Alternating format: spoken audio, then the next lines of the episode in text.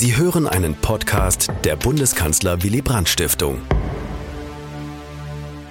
Sehr geehrte Frau Vizepräsidentin Jurowa, sehr geehrter Herr Roth, meine sehr geehrten Damen und Herren, liebe Freunde und Freunde der Willy Brandt Stiftung, in meiner Eigenschaft als Kuratoriumsvorsitzender der Bundeskanzler Willy Brandt Stiftung heiße ich Sie alle sehr herzlich zur Willy Brandt Lecture 2023 willkommen.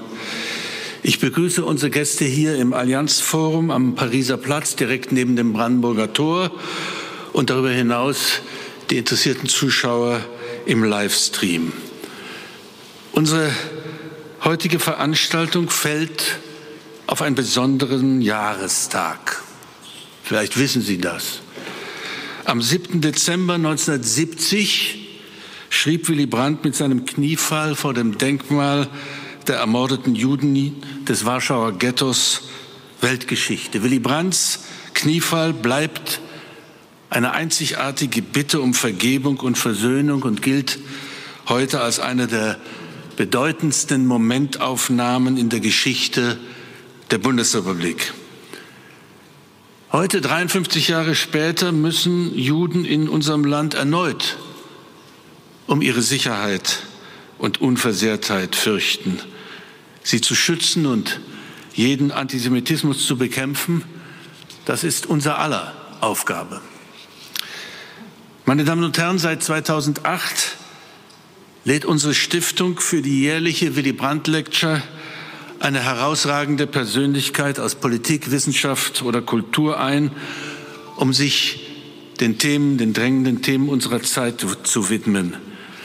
Begrüßen Sie zur Willy Brandt Lecture 2023 die Vizepräsidentin der Europäischen Union und Kommissarin für Werte und Transparenz, eine Politikerin, die das Time Magazine im Jahr 2019 auf seine Liste der 100 global einflussreichsten Persönlichkeiten gesetzt hat. Wer kommt schon auf diese Liste? Herzlich willkommen, Vera Jourova in Berlin.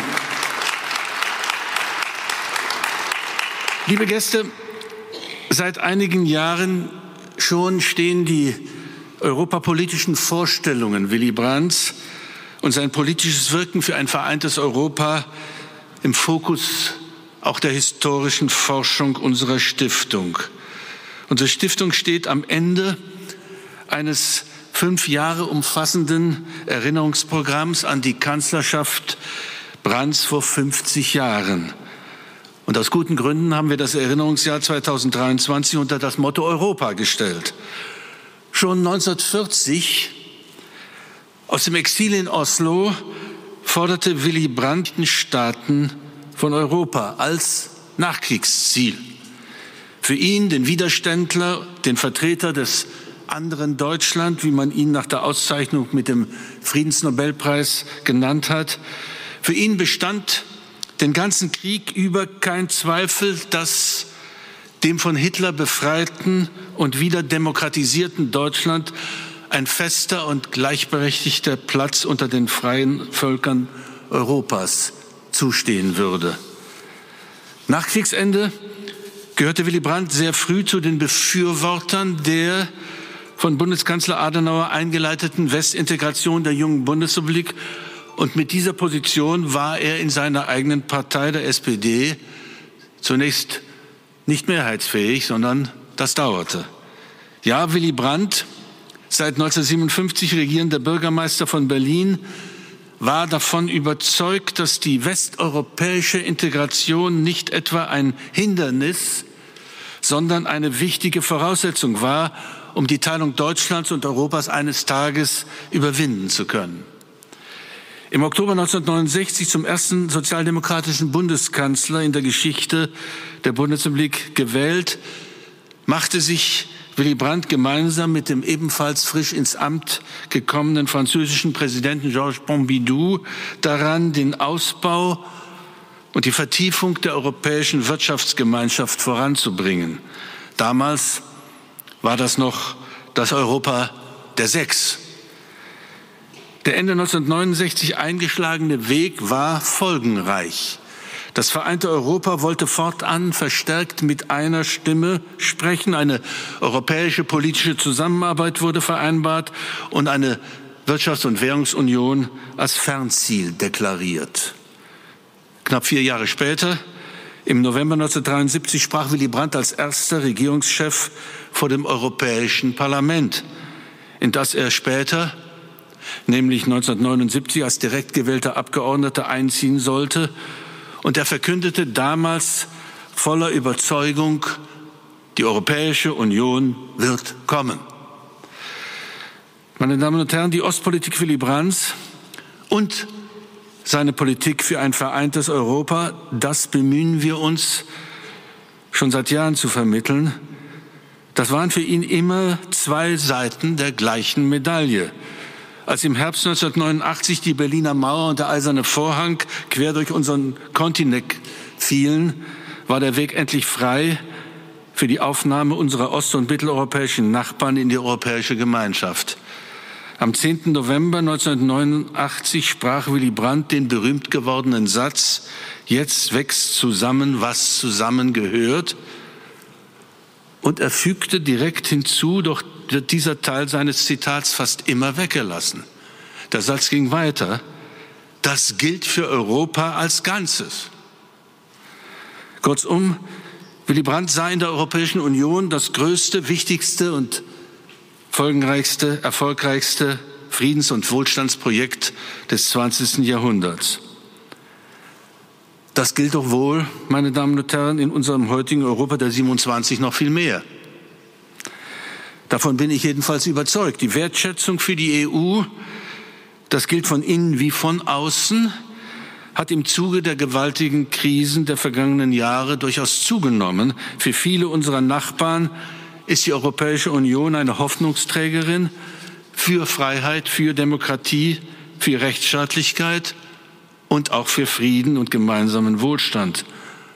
Eine Reihe unserer Nachbarn klopft schon länger an unsere europäische Tür und will Mitglied der Gemeinschaft werden, bei allen Herausforderungen, die das für uns, für die gesamte Union mit sich bringen wird. Ohne Reformen, davon sind eigentlich alle überzeugt, wird es in einer EU plus 30 vermutlich kaum mehr gehen. Zur gleichen Zeit sieht sich die Europäische Union schon jetzt mit gewaltigen Herausforderungen und sage Bedrohungen konfrontiert. Von außen wie von innen. Es gibt wieder Krieg in Europa. Die Flüchtlingsbewegungen reißen nicht ab. Machtvolle internationale Akteure und lautstarke Populisten versuchen, die innere Stabilität der Mitgliedsländer und ihre Gesellschaften zu stören. Die nicht mehr abweisbaren Folgen des Klimawandels zwingen zu einem Umdenken beziehungsweise einem ganz neuen Wirtschaften. Und was ich überhaupt nicht nachvollziehen oder akzeptieren kann, bei einigen Regierungen der EU-Mitgliedsländer gibt es das Bestreben, genau diese gemeinsamen Werte, auf denen unsere Gemeinschaft gebaut ist, aktiv zu beschneiden. Etwa die Freiheit und Überparteilichkeit der, Justi der Medien, die Unabhängigkeit der Justiz.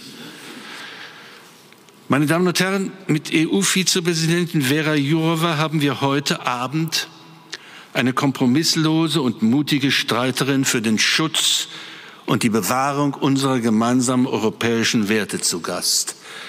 Sie schreckt nicht davor zurück, sich mit den Mächtigen dieser Welt anzulegen, seien es Politiker oder Staatschefs innerhalb oder außerhalb der Union oder auch die Chefs einflussreicher globaler Konzerne. Und sie setzt sich mit Nachdruck dafür ein, dass wir im Juni 2024 wirklich faire und sichere Wahlen zum Europäischen Parlament abhalten können. Liebe Frau Jourova, wir sind sehr dankbar dafür und es ist uns eine große Ehre, dass Sie heute zu uns nach Berlin gekommen sind, um die Willy Brandt Lecture 2023 zu halten. Wir freuen uns, dass wir gleich mehr darüber erfahren werden, wie sich die EU den gegenwärtigen Herausforderungen in den verschiedenen Bereichen stellt und welche Maßnahmen sie ergreifen wollen, um Schaden von der EU abzuwenden, wie auch die Rechte ihrer Bürger zu schützen. Im Anschluss an die Lecture, das ist schon seit einigen Jahren Tradition, findet ein vertiefendes Zweier-Podiumsgespräch statt. Ich freue mich sehr, dass Michael Roth, der Vorsitzende des Auswärtigen Ausschusses des Deutschen Bundestages, ohne Zögern bereit war, das Gespräch mit Vizepräsidentin Jourova zu führen. Herzlichen Dank, lieber Herr Roth, und herzlichen Dank, dass Sie heute Abend hier sind. Liebe Frau Jourova, darf ich Sie nun bitten, die Willy Brandt Lecture 2023 zu halten. Bitte schön.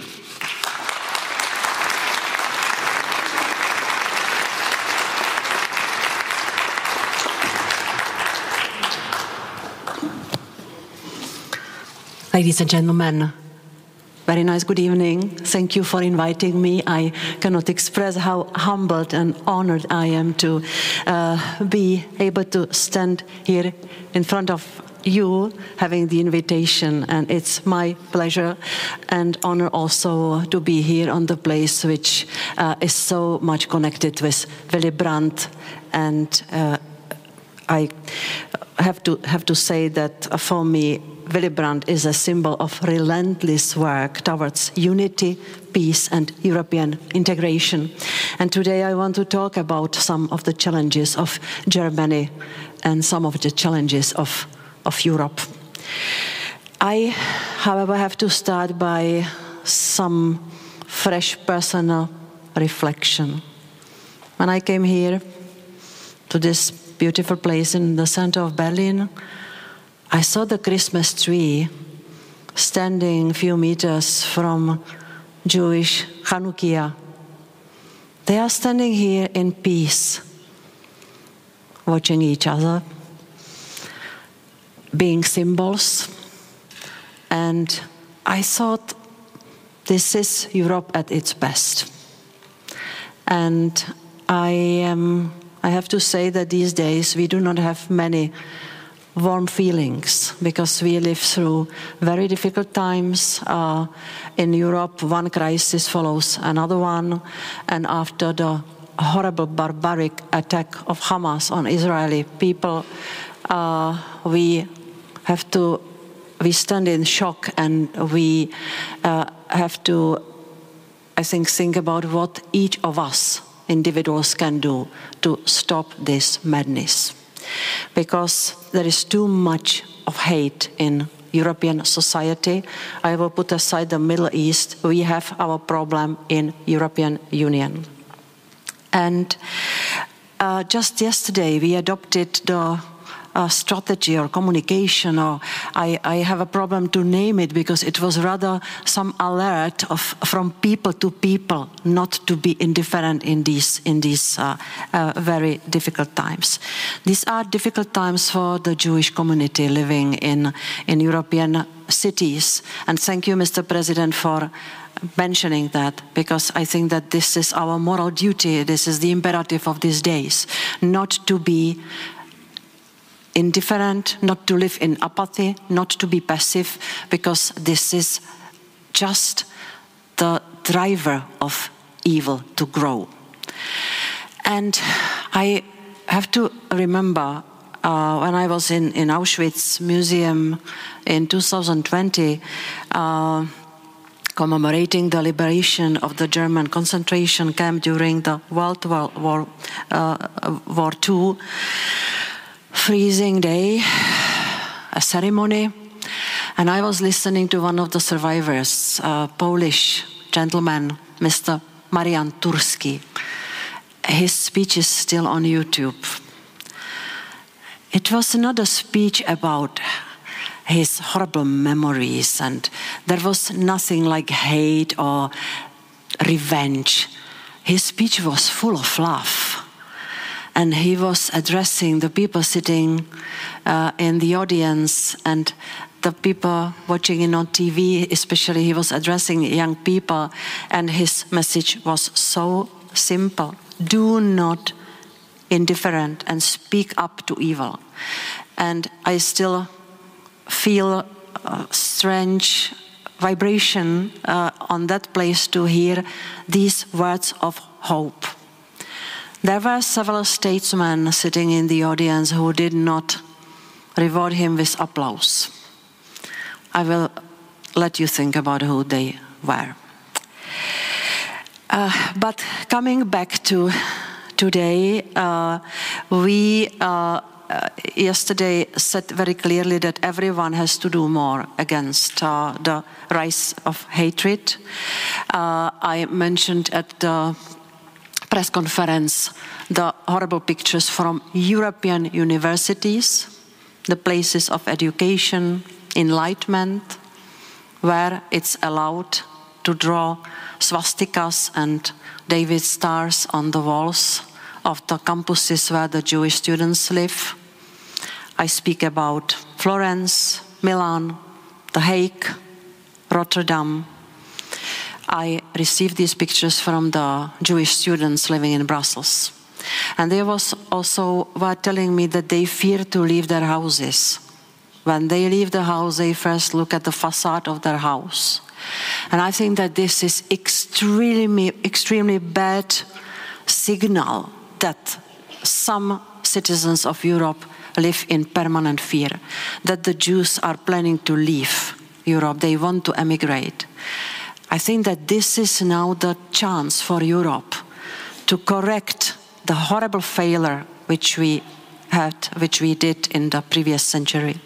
And we must not lose this opportunity to do more, each of us. I myself grew in communist Czechoslovakia. Also, thank you, Mr. President, for mentioning the uh, revolutions in 1989. I remember watching the fall of the Berlin Wall, and I remember the queues of Trabants in the streets of Prague. Uh, I still feel euphoric moments from those days.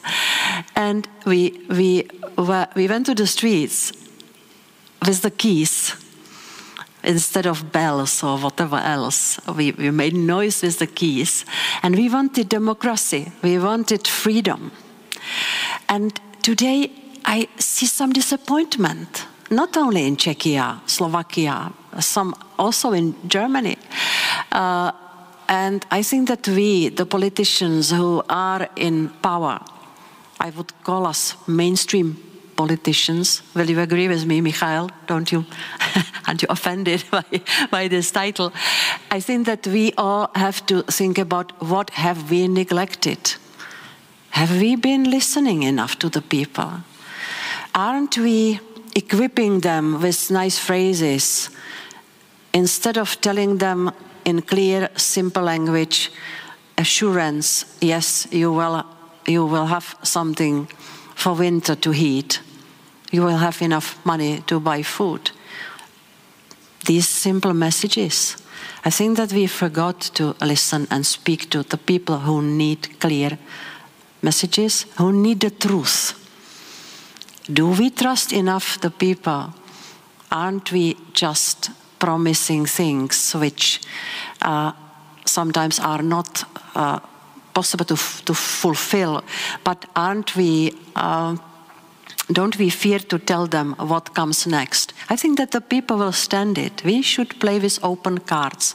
And part of my portfolio is the fight against disinformation.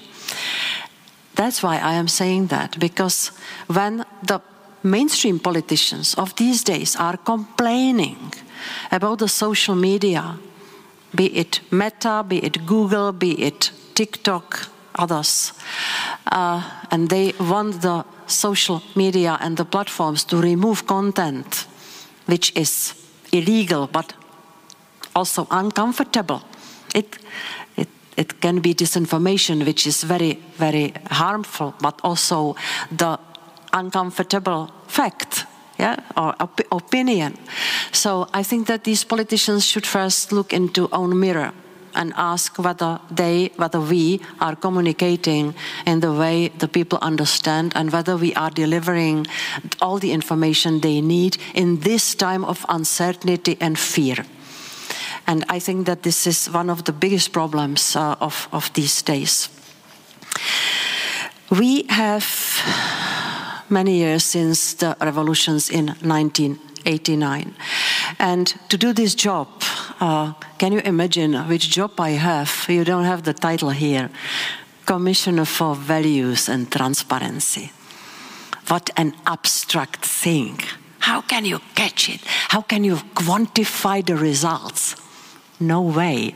My job is to make sure that the values and transparency uh, gets uh, into the real politics and that we are able to differentiate between, between universal values and ideology, that we are able to differentiate between the truth and false, but not dictating ourselves what the truth is. That we are able to differentiate and, uh, and explain what's the difference between evil and good. I think it's the worst, uh, the most difficult thing because uh, in recent decades we started to relativize these things and we stopped to think about the, the basic values and basic, uh, the big things which uh, are worth uh, fighting for. I work in this branch of values, uh, meaning uh, my job is to defend the rule of law, democracy, freedom of speech, fundamental rights. That's why I am glad that I am now involved also in uh, the for formulating the rules for the digital world. Because in the digital space, including AI, we have to make sure that there are the values and fundamental rights fully protected. It's my advantage that I lived 25 years in communism because, yeah, it was a dark time, but we were young and happy. and uh, still, when I started to study the, the university, uh, in spite of the Bolsheviks, because they didn't want me to study because of my parents, and uh, after I got married and changed name, they uh, let me study. It was a bizarre story. Uh, at the university, I, I, was listening to the comments of my those days boss. Why do you study when you don't want to join the Communist Party? What why education in your case? So this was the era of uh, the combination of happiness of young years and uh, starting uh, desperation and, and uh, the lack of hope. It is advantage for me to do this job with this experience because I see this authoritarian playbook again gaining ground in the EU member states. What I mean by that, for me, the main features of the unfree society is that after the elections, which might be still free and fair, the politicians winning think that they have won it all. They can grab everything. They can grab judiciary, prosecution, academics, professional state administration, they can influence or silence free media, and they can shrink the civil society. And these are the patterns which I remember from my young times and which suddenly I see also growing or appearing in, in the EU. And here I have to say, I have to mention also the very pressing issue of these days, and this is the Russian war in Ukraine, because Russian war in Ukraine is not only the war where weapons are used, but also this is the war of words. We live in information war with Russia. And Russia tries exactly promote this that these authoritarian tendencies and weakening of democracy is gaining ground in the EU member states. And this is why we started to fight against that, because we must stop being naive. The Russian propaganda is so perfectly tailored on our societies that we have to be smart and we have to be able to debunk the disinformation and the propaganda which uh, they are sending to, to European information space. Indeed, we sanctioned Russia Today and Sputnik. I remember in Germany there was a very bad reaction. Is this still European Union we want? Are we censoring media? Are we prohibiting media? What is it?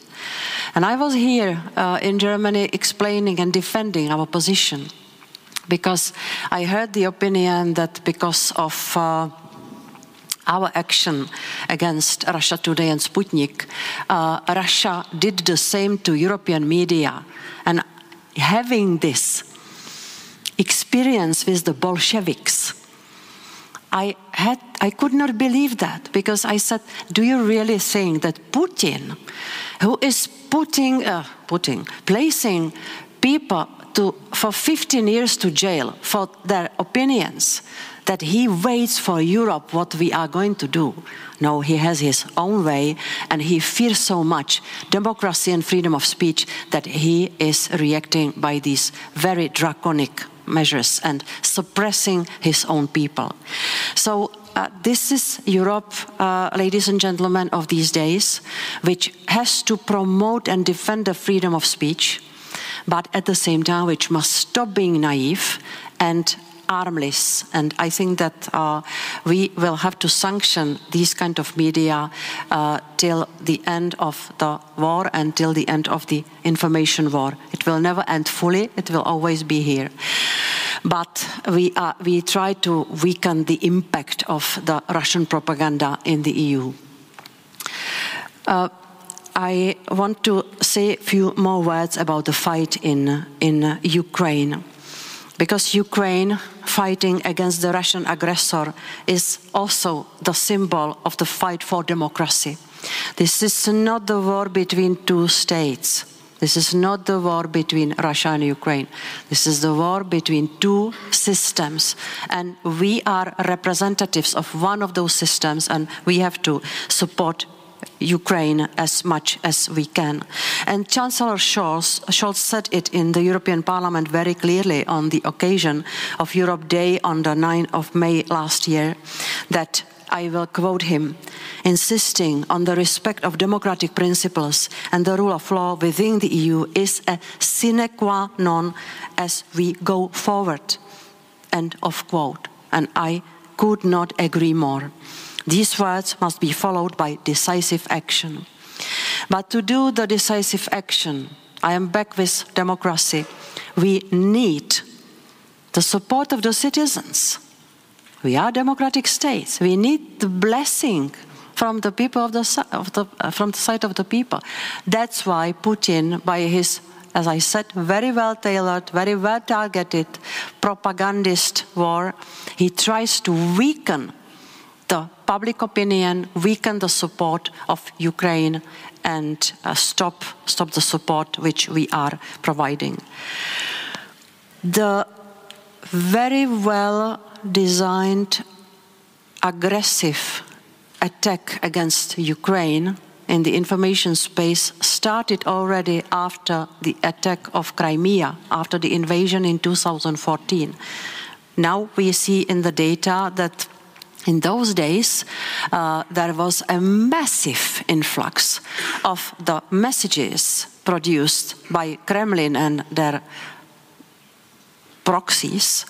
Uh, the, the messages about Ukraine, Ukrainians who are Nazis, who are drug dealers, who do not deserve to have their own own state, and we did not catch the signal. It was here with us. It was even known that the disinformation and propaganda is part of the Russian military doctrine. It was known. We did not react. And we continued making business with Russia and equipping Putin with economic and financial means which enabled him to start this horrible war. And here we have to be humble and think about our own mistakes because not only Germany, but also uh, many other member states started to depend on Russia, especially in the field of energy, to the extent which was very uneasy to leave. And so now we are in the era of of decreasing dependency on, on, Russia, and we must not create new dependencies on others. And here I have especially in mind China. I am, my voice probably has an impact on many of you, you are falling asleep. Some. No? you are inspiring me by that because I spent since last afternoon, uh, since 3 p.m. till uh, 1 p.m. today, in the trialogue on artificial intelligence. Can you imagine human beings being so tired, no sleep, around the table, speaking about how to tame, how to keep under control the AI? So I understand you. Please continue. uh, I still, I still remember how I felt after really good parties and sleepless nights. It feels different today. But coming back to, to uh, serious things, I spoke about uh, disinformation and the content which is uh, toxic and which is, which is uh, poisoning our, uh, our uh, brains and hearts. Indeed, I criticize the politicians who are not communicating well, but I will skip this. I will focus now on the digital world. Uh, many, many years uh, since, yeah, since maybe 2013 14, we were considering in Europe whether we should uh, introduce some rules for the digital sphere uh, because we saw growing impact on our society. We saw the phenomenon that the people moved to the digital space but did not take their rights with them. And in fact, I started to work on the protection of privacy first in 2014. Mr. President, I think it was the reason why I appeared uh, on the Times 100 list of the influential people, because our GDPR became the the global standard. In fact, it was and it still is very influential uh, uh, set of, of rules. And in so we started with privacy, but then uh, the migration wave and uh, the wave of terrorism caused such a, an incredible increase of hate online that it was suddenly spilling over to the real life and in Germany, I remember well, uh, we spoke about it many times with Heiko Maas, who was the Minister of Justice. So I speak about 2016. He told me it's incredibly strong. We have to stop it. And Germany adopted the first in Europe law, which was focused on the illegal content online and on hate, uh, harmful content like disinformation. I differentiate illegal, illegal content, which is hate speech, extremism, terrorism, child pornography, and disinformation, which is not always, which is very often in most of the cases, not illegal content, but which can be very harmful to security and electoral processes. So this is the differentiation we, we use. And I remember Heiko telling me, we cannot wait for Europe and we have to adopt the law. And so the law, uh, which I cannot name, but the start is Netzgesetz. You will complete it, yeah? You know what I speak about. It was the first of its kind law, then Austria followed, then France, and uh, the, the, states uh, were telling me we cannot wait for Europe because simply there is too big intensity of hate speech online. It is already endangering individual people and groups of, of uh, or communities in, in, the, in the member states, so we had to introduce the rules. European Union followed Germany in 2020 with the so-called Digital Services Act. So at this moment, we are equipped in the EU with a very precise and rather demanding set of rules which impose obligations on the digital players on the on the digital platforms and the, the big uh, digital systems that they are a kind of co-responsible for the content. I know here are lawyers. I am also a lawyer, so we didn't impose legal liability on the bosses of the platforms for the content. No, we said, you are organizing a football game. So you have to guarantee the security of your visitors because they are paying. And by the way, people, we are paying with blood and our private data. So we, we have to be demanding. Uh, clients. So we have the, the uh, legally binding rules. Uh, now uh, they have to pay much more attention to the content. They have to remove manifestly clear illegal content and they have to fact check disinformation. They have to invest in it.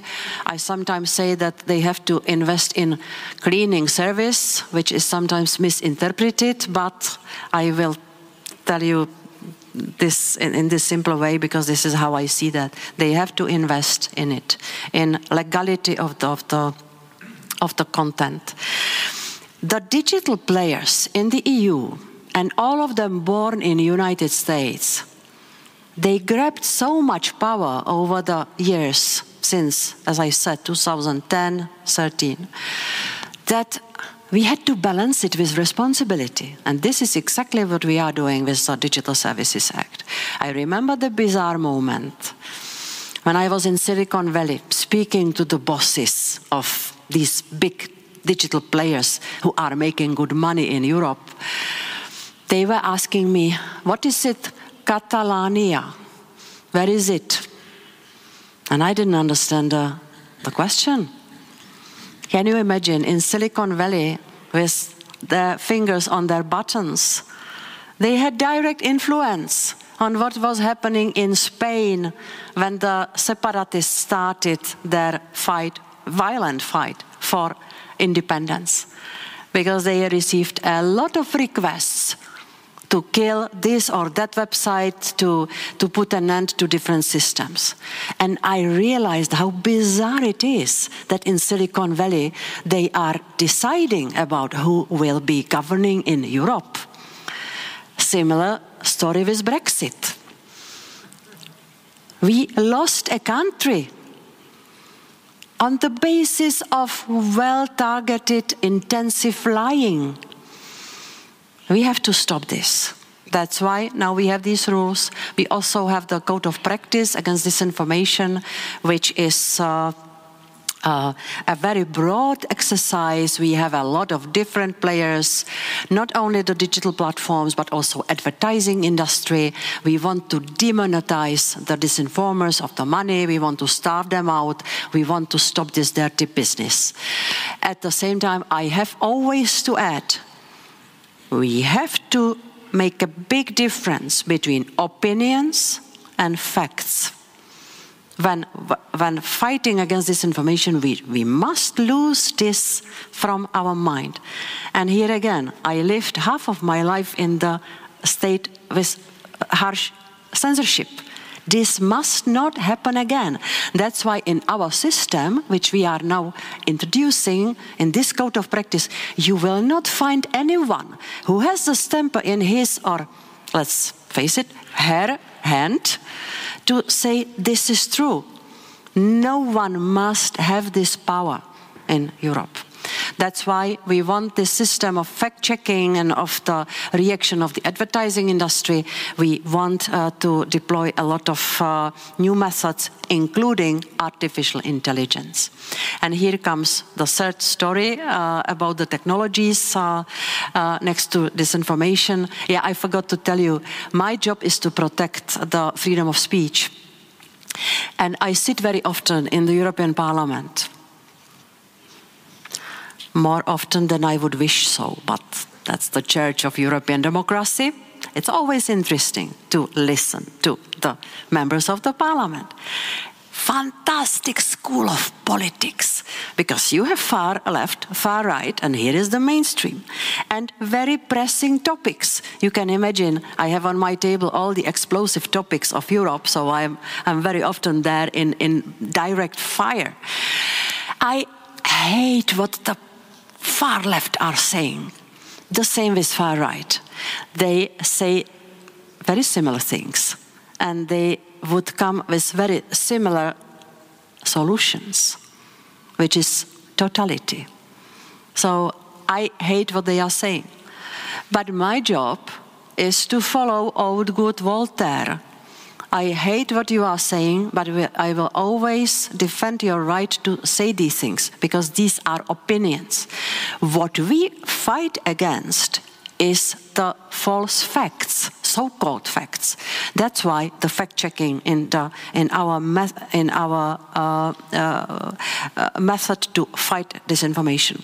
Coming back to uh, AI, which was mentioned, we are now finalizing the trialogue, uh, which is uh, a special uh, moment for the legislators. Here sits the Commission, the Parliament, the rapporteurs, and the uh, presidency, the, the country, the ambassador or minister who represents, represents 27 member states.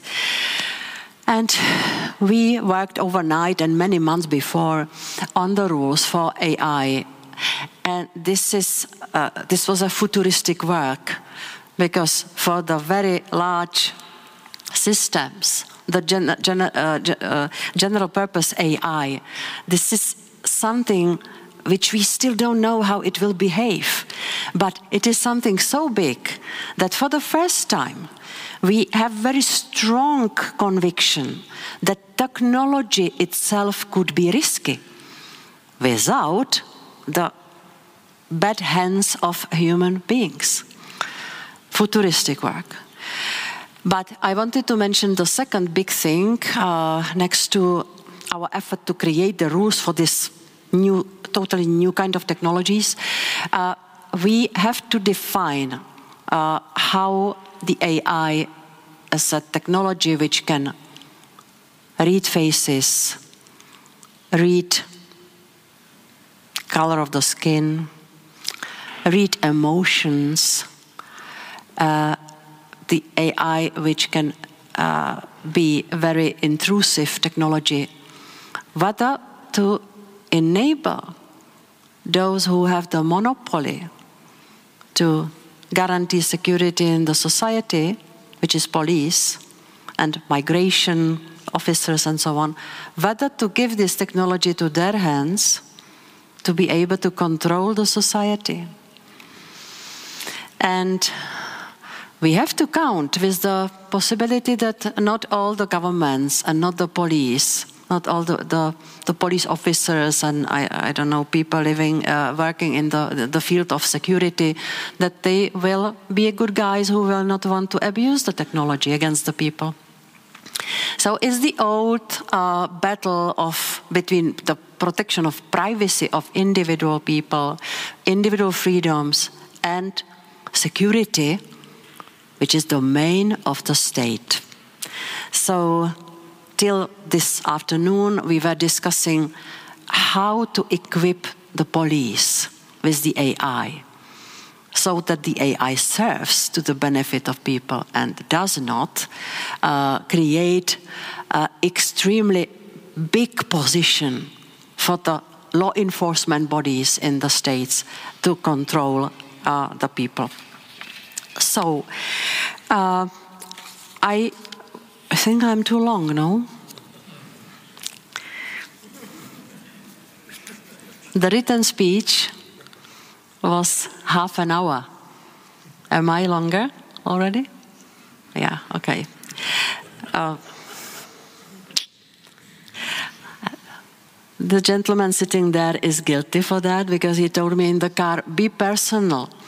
And when I read the paper, I cannot be personal. So, sorry. Uh, maybe, maybe last two two things. Uh, uh, I said before that we must stop being naive, and we have to also know more about who is lobbying who in the EU, and we have. Uh, again, quite strong conviction that there are powers abroad, governments, which are paying the European entities, entities operating on our market, uh, to do the political lobbying.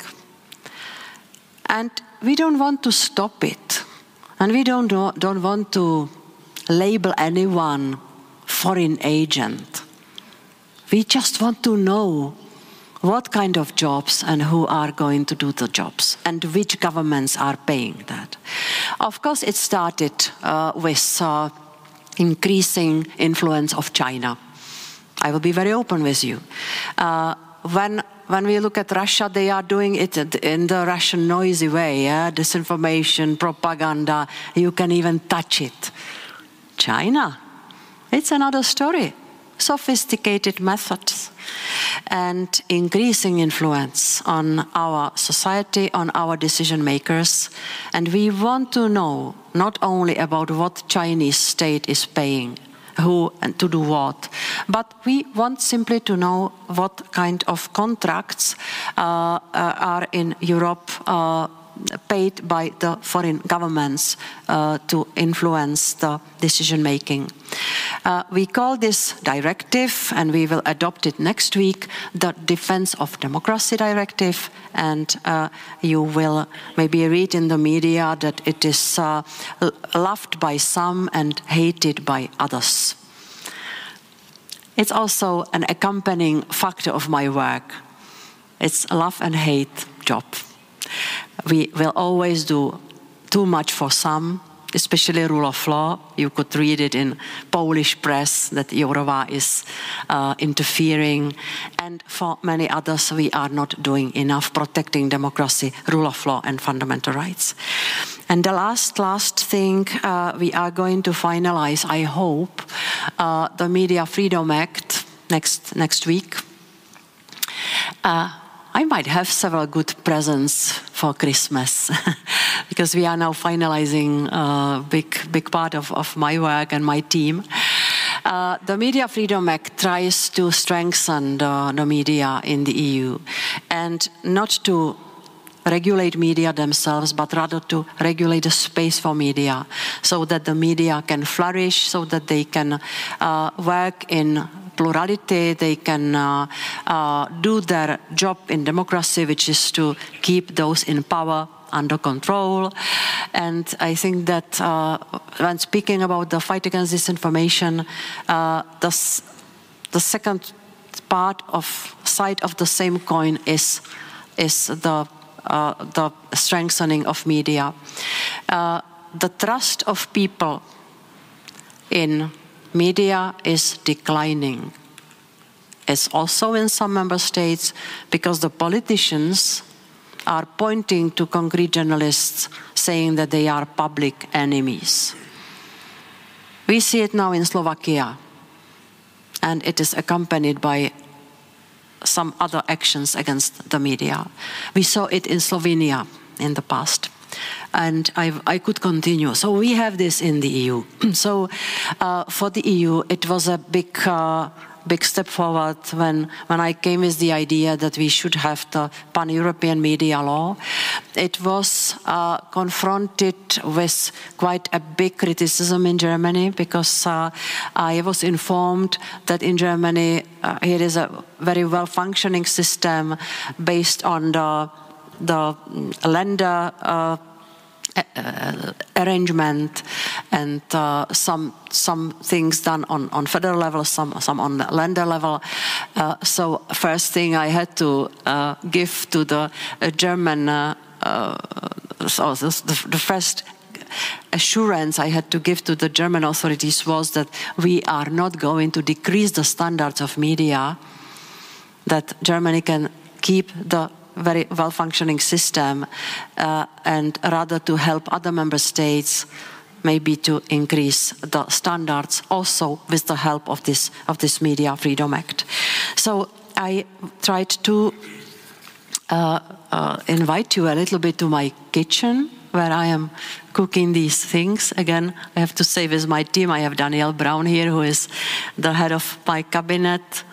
He was already with me when I was the minister. He was the deputy deputy minister so many years.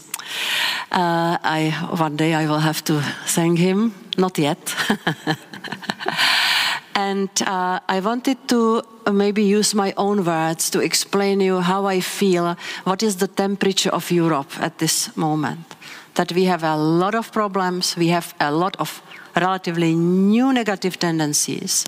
We have a lot of enemies next door which are influencing the situation in the EU. And uh, we have uh, a lot of distrust uh, in our society uh, towards the democratic institutions. And all of that means that we should stop lamenting and being critical on others, but we should think about what we ourselves can do and then go and do it because democracy has to be defended every single day. And all the good things which uh, uh, were built in, in Europe so that Europe remains the good address for people to live and study and live uh, without fear, uh, have good job, a good, good prosperous life. I think that this vision of Europe, which I just described in a in very simple way, is also what was the vision uh, of Willy Brandt and I think that uh, he uh, maybe could, I hope, uh, endorse a lot of a lot of the efforts and concrete plans how to defend democracy and fundamental rights and rule of law in the EU. I at least hope so. I would wish to have his photo here instead of mine. but that's all from my side. Thank you very much. You were very patient. Thank you.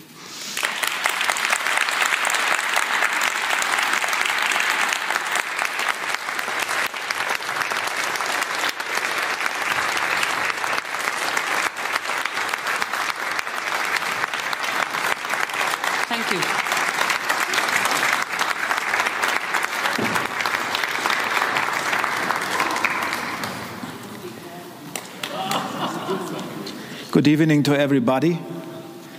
I'm very delighted to be here. Madam Vice President, dear Vera, you were talking about love and hate. Mm-hmm. Um, I try to be very frank. I love you. Okay, finally. I love you. Because you are one of the most distinguished and brave defenders of rule of law, democracy, fight against corruption, independence of judiciary in the European Union. And the distinguished audience should know that we know each other for a very long time. And uh, I, I will never forget our joint efforts to, to establish a new mechanism to strengthen um, the rule of law in the European Union. Unfortunately, I can't invite you uh, to a party in one of the most famous clubs in Berlin.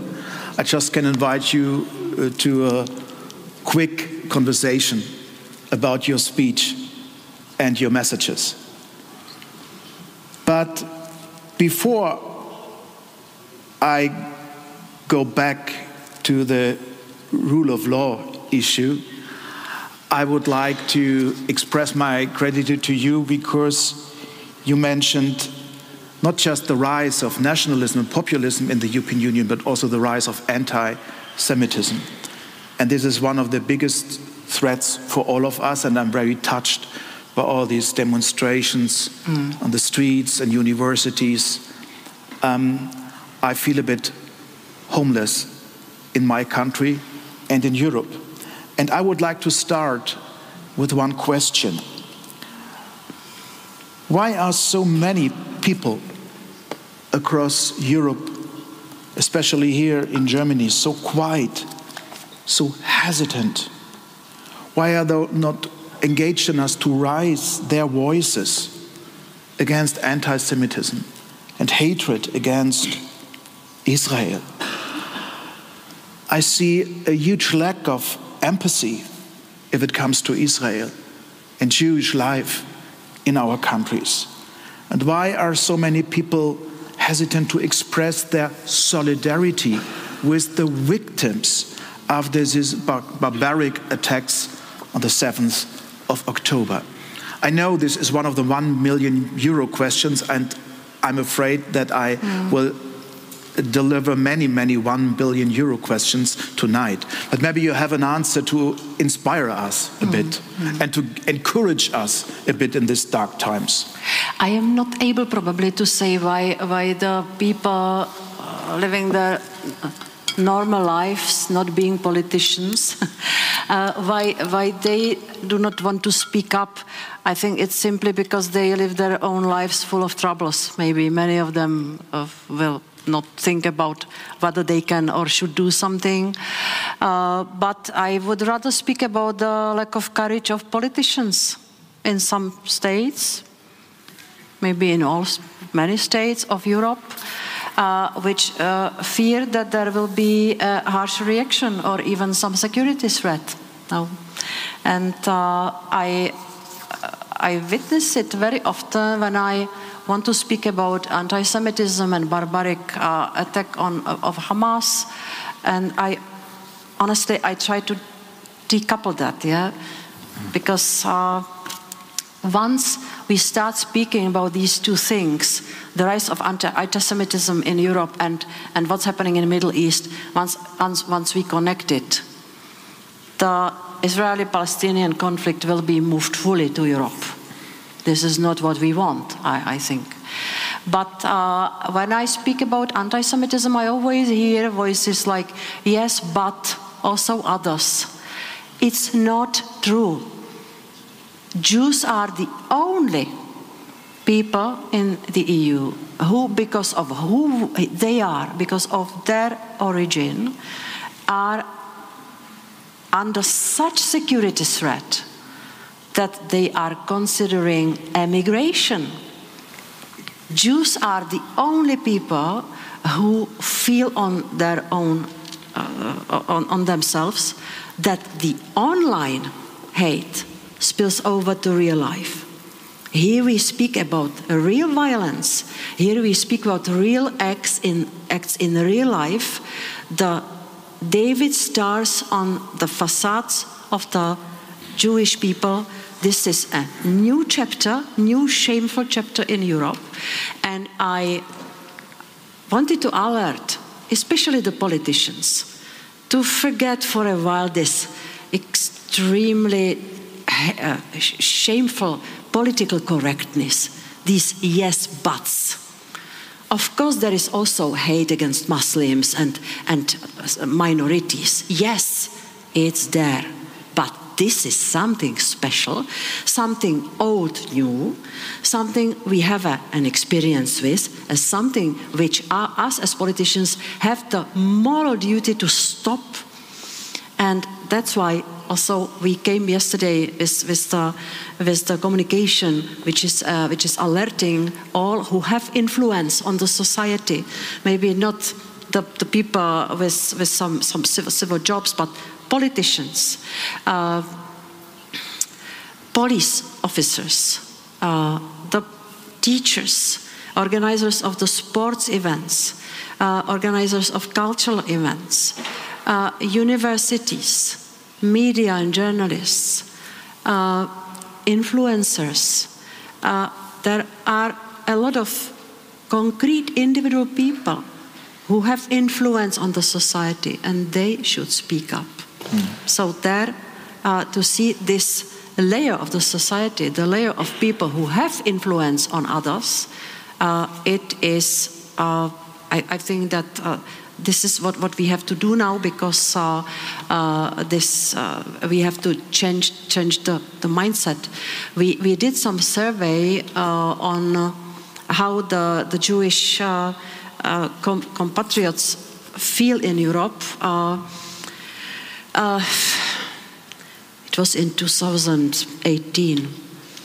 80% of them told us our main concern in life is security, physical security. Mm. When you ask non Jewish people, it's the job and health.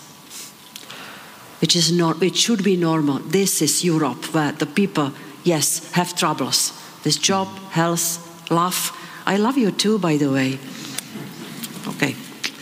And, uh, and so uh, I, I think that this was already telling these 80%. And, and we also did the survey of where are the roots of, the, of anti-Semitism. And while in the, the new Europe, in the Central and Eastern European countries, not so much in Czechia, fortunately. I'm, I'm so proud. We, maybe a little bit, we have other problems, but not this one so much. But uh, in, in, the, in the and Eastern Europe, it's uh, the old uh, conspiracy theories which are taken out, taken out again, and which live their own life online. But in the Western Europe, it's, uh, it's the uh, Palestinian-Israeli conflict. Mm. Yeah, it's it's of course the the uh, partly caused by by the presence and, and noise uh, caused by the the Arabic uh, minorities. Mm-hmm. In my my opinion, your country and Germany are on the same page, because I'm proud to say that the vast majority of my distinguished colleagues in the German Bundestag stands with Israel also our government speaks with one single voice. And it doesn't mean that I just can speak on behalf of the governing parties, but also the opposition. The largest opposition party, CDU, CSU, uh, uh, cooperates with us if it comes to Israel, if it comes to support to Israel. So the situation in Germany and also in your country is a bit different to the situation in France, Spain, yes. Portugal, and many other countries. It's so difficult now also to communicate these things because, because we, uh, we have to be able to uh, clearly say that not every criticism of Israel is anti Semitism. Mm, sure. Not every support of Palestinian people is pro Hamas. And this is extremely difficult now mm. because uh, uh, this topic is full of emotions, and this clinical thinking about this is very rare. Mm. But this is exactly what I want from the digital platforms to do because we want mm. them also now to hire the experts who will help with the fact checking. Uh, and also, this is. Uh, I think the dilemma or the, the, uh, the, the, the, issue for the police to make this differentiation. When, when, when they see the slogans in the protest, they should be able to, uh, to define what it is. Is it uh, the protest uh, uh, against Israel, uh, which is bombarding the civilians in Gaza, uh, or is it celebration and glorification of terrorism? These are everyday questions. Mm. And, and I think that we, we have to uh, focus a lot on what the security, uh, uh, uh security uh, um, structures are doing because they, they have big influence on, at this moment, how we will continue mm. in, in the EU. Mm. If you allow, Madam President, I would like to emphasize again the most important message for us tonight. You um, mentioned the EU is not just an internal market. We are first and foremost a union of common values, mm. and these values binds everybody. Values like democracy, respect to minorities, independence of judiciary. But not just in my opinion, I think this is our joint observation. These values divides us. And do you see any chance in the short term, also in the mid term, to bring Europe closer together if it comes to these um, guiding principles? Mm-hmm. What makes us to Europeans? This is not a market, this is democracy, mm-hmm. this is freedom. And how can we ensure in the future that our shared values hold us together rather than driving a wedge between us. How many other so horribly difficult questions do you have there? A lot. Okay. A lot. But um, the time, uh, the clock is ticking. So, um, okay. uh, I don't think it's values what divides us. It's ideology. Mm-hmm. And that's, that's my everyday struggle to explain everywhere to politicians, to journalists, to uh, activists, values which we should protect are universal. They are one floor above politics and ideology.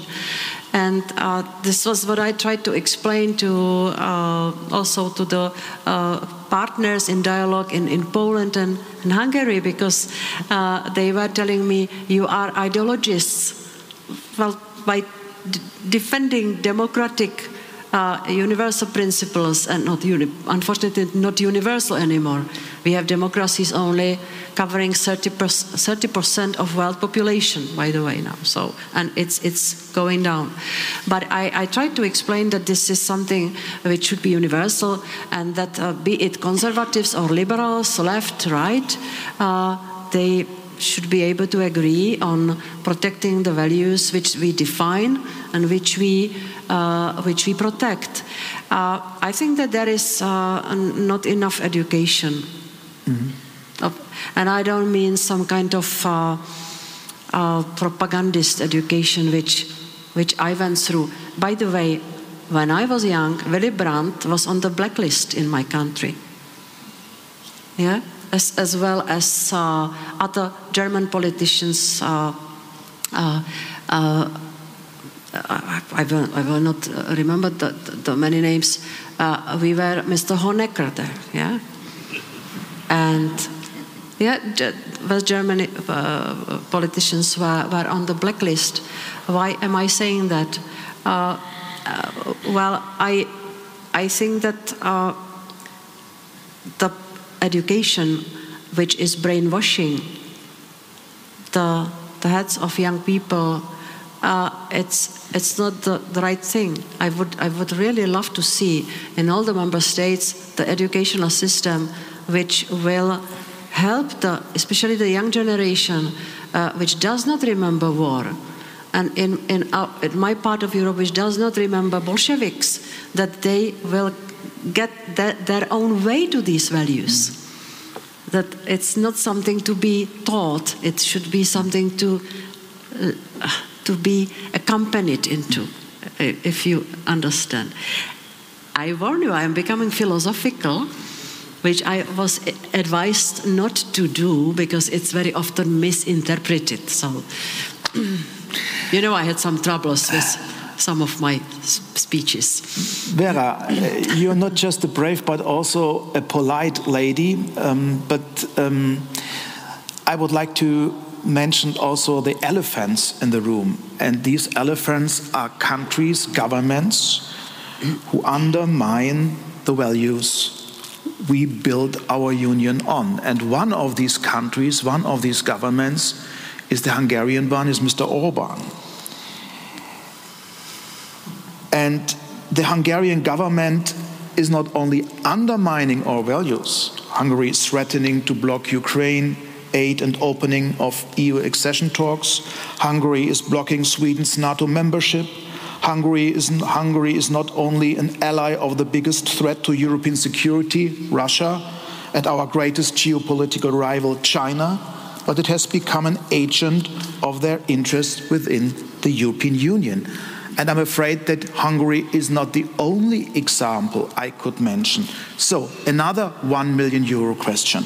How can, how should we deal with such partners, allies within the European Union? Hmm. Uh, yes, uh, it's especially difficult now, a few days before the European summit, where I think now as we speak, there is probably something very good served in Elysee because Viktor Orban was invited for dinner by Emmanuel Macron. I hope it's a good meal, good food. Probably. And uh, this is the, the time of big di- diplomatic uh, work with Viktor Orban. And here, uh, uh, dear Michael, I have to correct you a little bit. Hungary is not a problem. Hungarian government is. Mm. And the prime That's minister true. who grabbed all the power. Uh, I call the Hung- Hungarian system ill, ill democracy. And that's why I am persona non grata there. I am on the Russian and Hungarian sanctions list. Yeah, so, uh, and Balaton is Czech Sea. Can you imagine? This is real suffering uh, for me. But uh, I think that uh, we have to work on two different fronts. Three. Uh, uh, there must be diplomatic, continuous diplomatic work with Viktor Orban. Nobody else will decide the course. It's also telling something, no? Nobody else, one person. I recommend you to watch uh, Viktor Orban's uh, speech in the European Parliament in 2015. I was electricized. He was standing there and uh, even shouting, You are criticizing me, so you are criticizing Hungarian people. I am the state. He, he disclosed in the first sentence his vision of governance. Yeah, so diplomatic uh, work, visible and non-visible. The dinner, yes, it must be fine uh, to have a dinner in Elysee. Uh, but uh, I think that also there should be some some uh, uh, signal from his partners. Uh, Viktor, you are betraying us. You cannot shake hands with Putin and Xi Jinping and then come to Brussels and shake hands with us. You cannot organize billboard campaign with the slogan Stop Brussels by one hand and by the other hand saying don't stop the money from Brussels. These are the things which somebody should tell Viktor, Viktor Orban. It's not for me to tell him. Yes, I am speaking here about it, I am, but I am known for mm-hmm. being open. Uh, for the Commission, it's another parallel work. We have to be fair, precise. We have blocked some money to, to Hungary. And again, here I, I think about Hungarian people that they should not be punished for who they are voting for. Uh, but uh, we, we are blocking still the money, uh, and uh, I have to be fair and objective. Hungarian administration tries hard to correct things in Hungarian judiciary and anti-corruption system to unblock the money.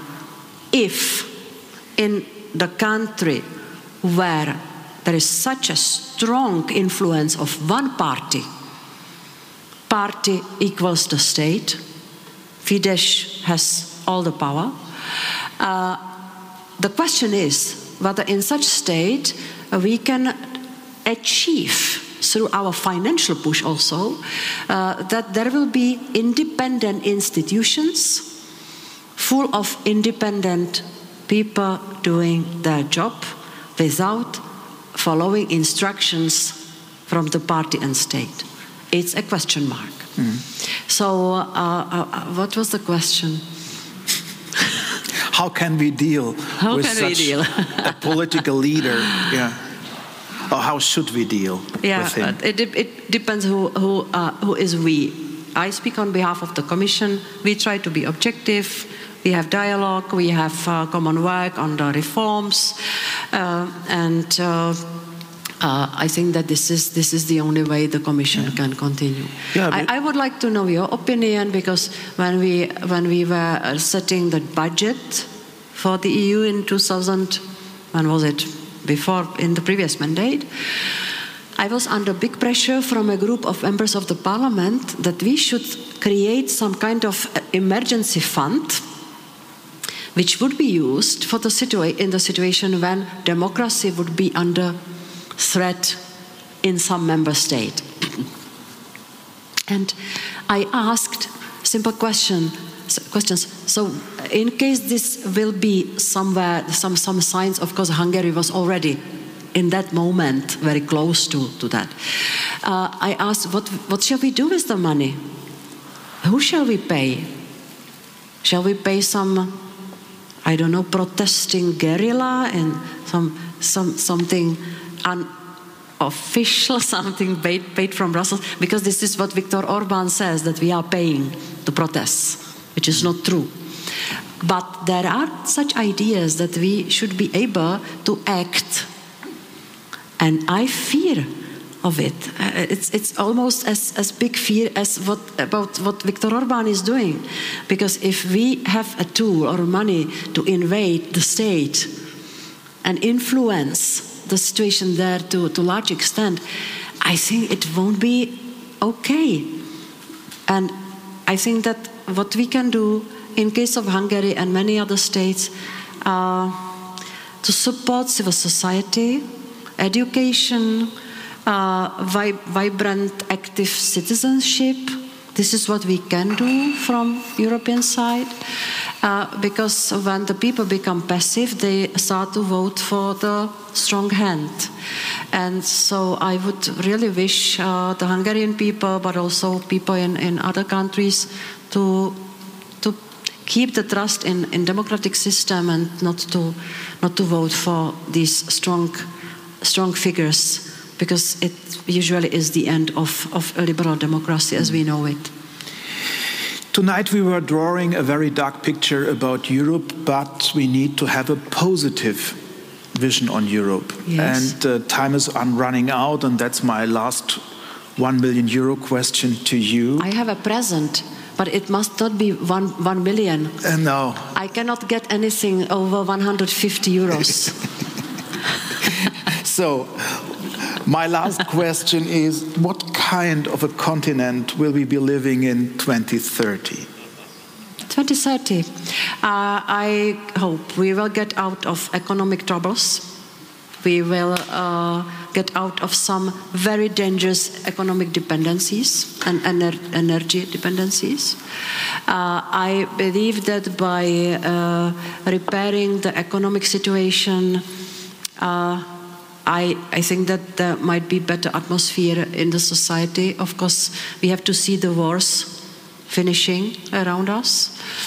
And uh, I think that if the atmosphere uh, will, will improve and if, the, if our democratic institutions will not spoil it, there will also be a higher trust of people again in in democracy because uh, uh, democracy is something the people have to want. And if they do not want it, then we will, we will have big, big problems. So I have a positive vision for 2030, uh, but uh, we, work, we will have to work hard for it. Was, was I optimistic enough? Yeah. You, are, you are so low. Vera Jourova. Dies war ein Podcast der Bundeskanzler Willy Brandt Stiftung.